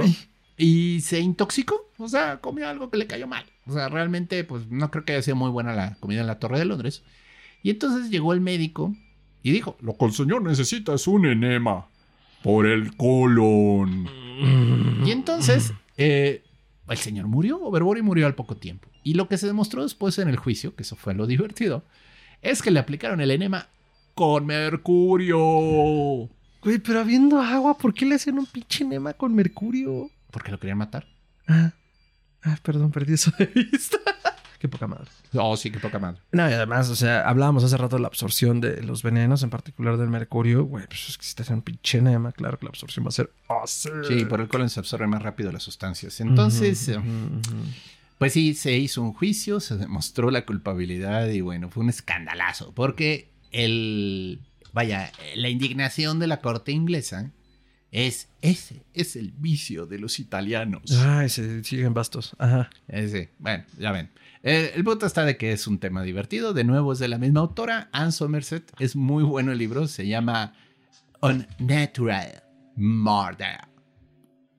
Y pues trata precisamente de este. Es todo el chisme del juicio, de cómo murió y pues obviamente todas las consecuencias que hubo en esta situación. Y bueno, pues después de este caso, yo creo que el otro que nos queda así de los que sacamos del tintero es Napoleón. Si- Napoleón por sería si- de los famosos. por citar a otro personaje histórico. Napoleón, bueno, es todo un personaje. Es de nuevo, es un titán de la historia, o sea, cambió profundamente el rostro de Europa. Y pues bueno, fue derrotado dos veces. La primera vez que fue derrotado fue exiliado, si recuerdo bien, a Elba. Pero de ahí logró escapar y volver a juntar un ejército y volver a armar desmadre hasta que lo pararon en Waterloo. Y cuando ya lo exilian, ahora sí, definitivamente a Santa Elena, ahí es donde me puedo hacer bola Santa Elena Elba, disculpen. Sí, si creo que es así. Si no, ahí nos lo ponen, please, Eh, en orden correcto. Todo indica que lo envenenaron. ¿Por qué digo esto? Bueno, entendamos un poco al- a los gobiernos del mundo. O sea, ya, ya estaban cansados de Napoleón. Ya se les había escapado una vez del exilio. Entonces será como arriesgarse un chingo. Entonces era que te la volviera a aplicar en otro día, ¿no? Y todavía de que logró escapar, logró organizar un ejército y logró armar desmadre. O sea, entonces sí era así como de este tipo es muy peligroso. Y de nuevo, no lo iban a matar con violencia porque pues iba a ser un atentado y lo iban a volver un mártir y bueno, eso tampoco les convenía. Entonces, la persona que estaba a cargo de él, al parecer lo comenzó a envenenar con cianuro, pero en arsénico, arsénico, pero en pequeñas dosis. Muy pequeñas. Esto se supo porque cuando ya este, en esta época moderna, gracias a la tecnología forense, eh, rescataron este, cabellos de Napoleón. Napoleón era muy dado a regalar algo de él a la gente que lo visitaba. Ah, yo pensé que se le cayera el cabello. No, no, eso ya sería muy obvio, ¿no? Este, entonces encontraron un mechón de cabello de Napoleón y lo analizaron este, con un espectrógrafo y descubrieron que tenía altas concentraciones de arsénico. Ay, güey. No es como que un día despiertes y, ay, mi cabello huele a arsénico. No, pues, claro. y, y entonces, bueno, todo indica que lo envenenaron con pequeñas dosis a lo largo del tiempo que estuvo ahí encerrado. Y esto, pues, es gradual, o sea, no lo notas. Poco a poco te comienzas a, sen- a sentir mal, poco tiempo, poco a poco comienzas a perder la fuerza. Y pues, si el que te está cuidando es el que te está envenenando, pues es un tema complicado, ¿no creen? Porque, pues digo, llamas al doctor, el doctor le dice, no se preocupe, señor, está débil, le voy a recetar unas vitaminas, pero en realidad estás envenenado. Eh, y pues así, hasta que se murió el señor. Y luego te mueres y te vas al cielo. Y así ocurrió. Muy bien. Quizás eh, hablábamos antes también de entrar al aire y acabando como de afinar esto. Un ejemplo más local. Ah, pues bueno, y de nuevo, esto es una leyenda, nunca se demostró. Benito Juárez, bueno, aquí en México hubo un personaje histórico y muy importante que se llamó Benito Juárez. Benito Juárez fue presidente de México durante la invasión francesa, cuando. Maximiliano fue impuesto como emperador. Maximiliano de Habsburgo. Que de nuevo, bueno, hay muchas causas políticas y ahí, pero el punto está que Juárez fue así, es este héroe de la defensa de la patria. ¿no? El arquetipo heroico. Ah. Y existe la leyenda que fue envenenado y por eso murió. Hay una leyenda local, yo crecí en una ciudad que se llama Querétaro, de una forajida de caminos que se llamaba La Carambada. Eh, asaltaba el camino Querétaro-México. La leyenda dice que la carambada fue dama de compañía de la emperatriz Carlota. Y que cuando vio cómo Carlota perdió la cabeza, porque Carlota se volvió loca cuando Maximiliano murió, y eso es bien sabido históricamente, Sí, lo perdió. la perdió. Ella juró venganza, así. Y entonces, como en película de no los, de los 47 Ronins, ella se vuelve forajido para conseguir el dinero y comprar un veneno muy potente que se llama veintiunilla. Es de nuevo de estas sus- Veintiunilla, ajá. veintiunilla. Es de estas sustancias legendarias mexicanas, como el toloache, que es difícil de saber eh, realmente. Pero bueno, el punto es que la veintiunilla, la leyenda dice que no deja huella, no deja rastro, te lo bebes y a los 21 días mueres de un infarto. Por eso se Por llama eso se llama veintiunilla. Veintiunilla. Y no hay eh, cura, no hay este antídoto porque no hay síntomas. O sea, la ingieres y no es como que te comienzan a dar infartitos. O sea, de repente te mueres. Caes fulminado. Y Juárez murió de una afección cardíaca. Entonces, la leyenda Mm. dice que lo envenenó. Que juntó el dinero para disfrazarse de una mujer importante, entrar a un baile organizado por Juárez y en una de esas vaciarle veintiunilla en su bebida. Qué chistoso, es como la versión latinoamericana del Conde de Montecristo. Mucho de eso, mucho de eso. Ajá, sí, sobre todo por esto último, que se disfrazó como mujer adinerada. De nuevo, es una leyenda. claro, no nos está consta. divertido. O sea, está Este, interesante. Juárez este, pues, sí murió de un problema cardíaco, eso es sabido. Pero pues es interesante la leyenda del veneno, ¿no? De la veintiunilla. Y yo estoy seguro que todas las culturas, todos los países tienen alguna persona importante que fue muerto con un veneno legendario, ¿no? Sí, totalmente. Totalmente. Y, pues, pues bueno, pues yo creo que ya cubrimos un buen de temas de venenos. Es un tema Bastante. apasionante, o sea, de veras que siempre va a haber un personaje histórico que murió envenenado. Sí, la verdad fascinante. Y digo, no, a veces me pasa, creo que lo he dicho otras ocasiones. A veces me da miedo que digo, ay, el tema no va a dar de sí y da de sí. Pero en esta ocasión no. Esta ocasión sí fue como el tema va a estar bien duro y macizo. Y al contrario, creo que tendremos de aquí que dibujar alguna otra serie como de hombres y mujeres que marcaron la historia y no sé, y venenos. Porque a mí sí me encantaría seguir hablando, por ejemplo, de Catalina de Medicis. Reinas prietas en aprietos. bueno, no, ¿verdad? Pues, pues, eh, rima poquito. Ya buscaremos nombre para eso. Reinas italianas sin lana. No. No, sí tenía lana, doctor. Reinas italianas con mucha lana. Ah, ah, lo hablamos luego. ¡Vendetta, vendetta! ¡Fa la vendetta! Oh, bueno. Estás bueno. Eh, pues nada, eh, ¿alguna otra recomendación aparte de la bibliografía que ha dicho, doctor? No, yo creo que cubrimos los temas más importantes. Obviamente, no, no, no estamos recomendando ningún libro de toxicología directamente, No. porque pues, no, no lo hagan. No se trata Es de su programa y Historia Colectiva no lo recomienda. Sí, hay, hay un par de películas interesantes. Ahorita se me fue el nombre. Es una película de los noventas que es precisamente de un joven oficinista que decide envenenar a toda su oficina. Ay, güey. Y eso es biográfica. Qué Ocurri- temporal está de todos Ocurrió en modos. Londres, este, ahorita se me va el nombre. Es, es interesante porque le falló por un pelito. O sea, comenzó a envenenar el tanque de agua del, water cooler. De la oficina. Sí, ahí comenzó a ponerles veneno. ¿Y por qué le falló por un pelo? Por un pelito, porque sí los está envenenando re bien. Hasta que alguien dijo como que el agua sabe raro Ah, ok. y comenzaron a atar cabitos y al final la policía lo arrestó. Ok, Pero iba es- lento pero seguro. Sí, creo que se llama El aprendiz de envenenador. The Poisoner's Apprentice. Pero, Qué original. pero es interesante la película porque es morbosamente interesante. O sea, porque él comienza a jugar con sustancias. O sea, no era ya sé con qué, sino les iba metiendo cosas en el tanque de agua. Chingón. Híjole, de recomendaciones de venenos. Eh, pues justo aquí en la mesa está, a ver si me lo puedes pasar. No es precisamente de venenos, pero, o sea, en serio es una buena lectura. Se llama Mujeres si perversas en, la- en la historia. Ah, gracias, doctor. Sale más fácil que hago esto. O sea, Mujeres perversas en la historia. No estoy seguro que se consiga, porque además hasta a mí me lo regalaron. O sea, yo, yo no, no, según ya no se edita. Si lo llegan a ver, cómprenlo. Está muy bien documentado. Tiene datos muy duros en general de diferentes mujeres a lo largo de la historia. Pero vistas como desde esta exageración criminal. Y aunque yo estoy seguro que en esta lucha de poder, pues tanto hombres como mujeres hicieron actos criminales, sí siento una tendencia muy marcada hacia, ah, estas mujeres malvadas. No, a ver, espérate. O sea, si un hombre solo puede decir como, oh, te enfrento en un duelo a muerte, ya lo decíamos, ¿no? Las mujeres lo tenían incluso hasta en eso más difícil porque no podían enfrentarlas ni por fuerza ni por fuerza política. Entonces tenía que ser más sutil el asunto. Y pues eso ha exagerado mucho eh, el tema de la mujer y, la violencia y la astucia, ¿no? Como dicen muchos, la mujer es astuta. No, a ver, espérate. Pero eh, los datos que maneja, la verdad, son muy buenos. Las fechas que tiene son muy concisas y trae diferentes figuras. Entonces, sí lo recomiendo como algo bibliográfico, con sus reservas en cuanto a cómo está escrito, que me parece también, insisto, que fue como una onda muy sensacionalista para venderlo. Entonces, digo, sí, uno tiene que comer, pero pues, bueno. Entonces, con reservas, pero es un gran libro. Si lo ven por ahí, cómprenlo, porque les digo, no estoy seguro de que se siga editando. Y pues nada, seguro iremos haciendo otras recomendaciones conforme vayamos desmenuzando a partir de este programa otros temas, otros personajes. Y pues eso, ha sido un alucinante viaje, porque esta vez no ha sido delicioso a través de los venenos. Recuerden no lamer en casa. Y este, y pues nada, doctor, muchas gracias por este trip y por la sugerencia del tema que ya traemos en el tintero desde hace un rato. Y pues no nos queda más que anunciar las redes, doctor. Sí, me pueden encontrar en Twitter como Chuntaromelquisedec. Esto es arroba chuntarome.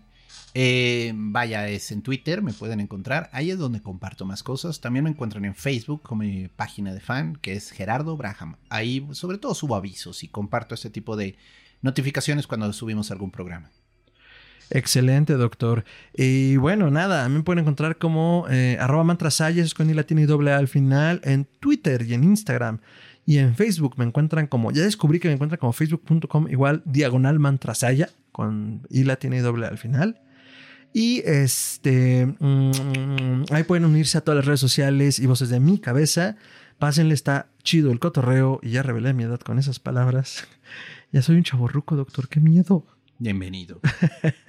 Y a Histeria Colectiva Podcast lo pueden encontrar en las diferentes redes sociales como Histeria Colectiva Podcast. Esto es en Instagram como arroba podcast.histeria. En Twitter como arroba podcast histeria. En Facebook como facebook.com a diagonal podcast histeria. Y nos pueden hacer llegar dudas, comentarios, añadiduras, sugerencias, colaboraciones a podcast, histeria colectiva podcast arroba gmail.com. Y en todas las plataformas grandes de podcasting y en YouTube nos encuentran como Histeria Colectiva Podcast. Entonces, pues no me queda más que agradecerles, dejarnos entrar a sus casas, a sus oídos. Cuídense mucho, eh, estornuden adentro del codo y nos vemos la siguiente emisión. Hasta entonces.